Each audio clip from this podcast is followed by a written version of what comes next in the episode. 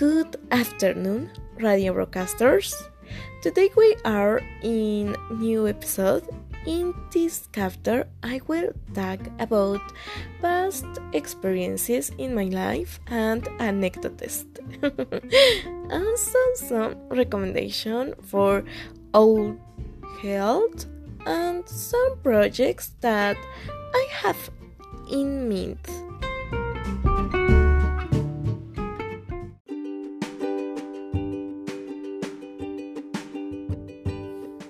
I would like to talk about when I was five years old. At that age, I had a rock noise.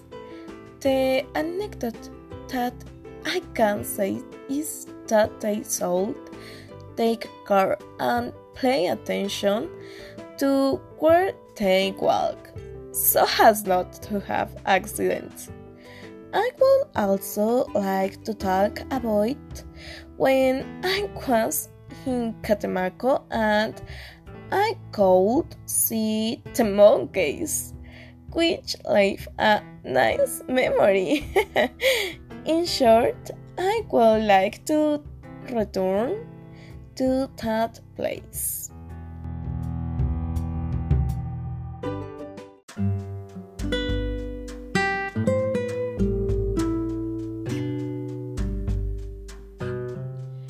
Well, the recommendation that I can give you to take care of ourselves is that we always wear face makes and we select what we buy.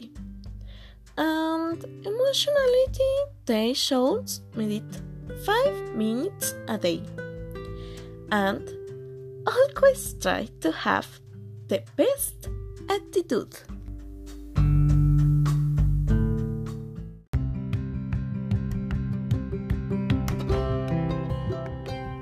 I would like to travel and see new places such as Europe, Japan, Italy, and the United States.